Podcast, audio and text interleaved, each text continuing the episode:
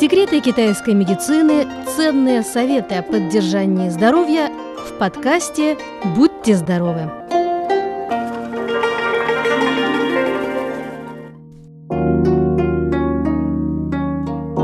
Дорогие друзья, согласно теории китайской медицины, для укрепления здоровья в осенний период необходимо соблюдать принцип умеренности. Причем это относится к настроению, повседневной жизни, питанию и занятиям спортом. Итак, давайте обо всем по порядку. В любой ситуации соблюдайте спокойствие, не нервничайте по пустякам. Осенью температура воздуха в дневное время все еще очень высокая, жарко и при этом очень влажно, как в сауне. Такие дни люди становятся немного более раздражительные, чем обычно. Это может негативно отразиться на здоровье. Поэтому очень важно оставаться спокойным, как удав. Старайтесь сохранять душевное и умственное равновесие, избегая печальных мыслей и тяжелых раздумий не стоит переживать насчет погоды.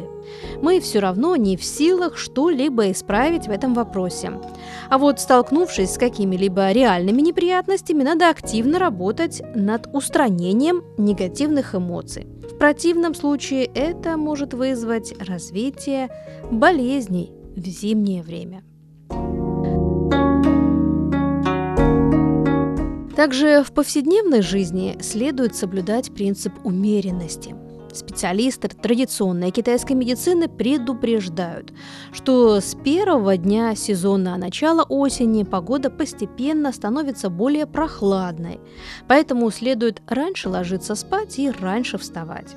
Такой режим дня оказывает позитивное влияние на здоровье легких, уменьшит вероятность возникновения тромбоза, в том числе и тромбоза сосудов головного мозга и других ишемических заболеваний.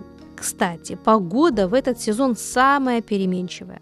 Это нужно учитывать при выходе на улицу. Не нужно одеваться слишком тепло.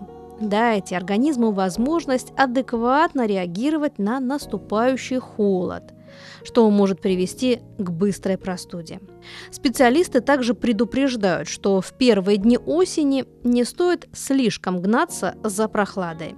Следует постепенно сбавлять мощность ветра в кондиционере для того, чтобы это не стало причиной возникновения головной боли или недомоганий. Некоторые рекомендации по питанию в это время. Пища должна быть нежирной. Ешьте больше соленого и кислого и меньше острого. Учитывая сезонные факторы, советуем больше употреблять в пищу соленых и кислых продуктов, уменьшить потребление острой пищи, в том числе меньше есть лука и чеснока, красного и черного перца, а также имбиря – Кроме того, в обычные дни питание должно быть нежирным. Уделите внимание приему белка. Лучше всего есть рыбу, креветки, курицу, мясо утки, яйца, молоко, соевые и другие продукты, богатые белком и которые легко усваиваются организмом. Физические нагрузки должны быть также умеренные. Осенью – Снижение температуры воздуха начинает замедлять метаболизм и ряд физиологических функций в организме человека.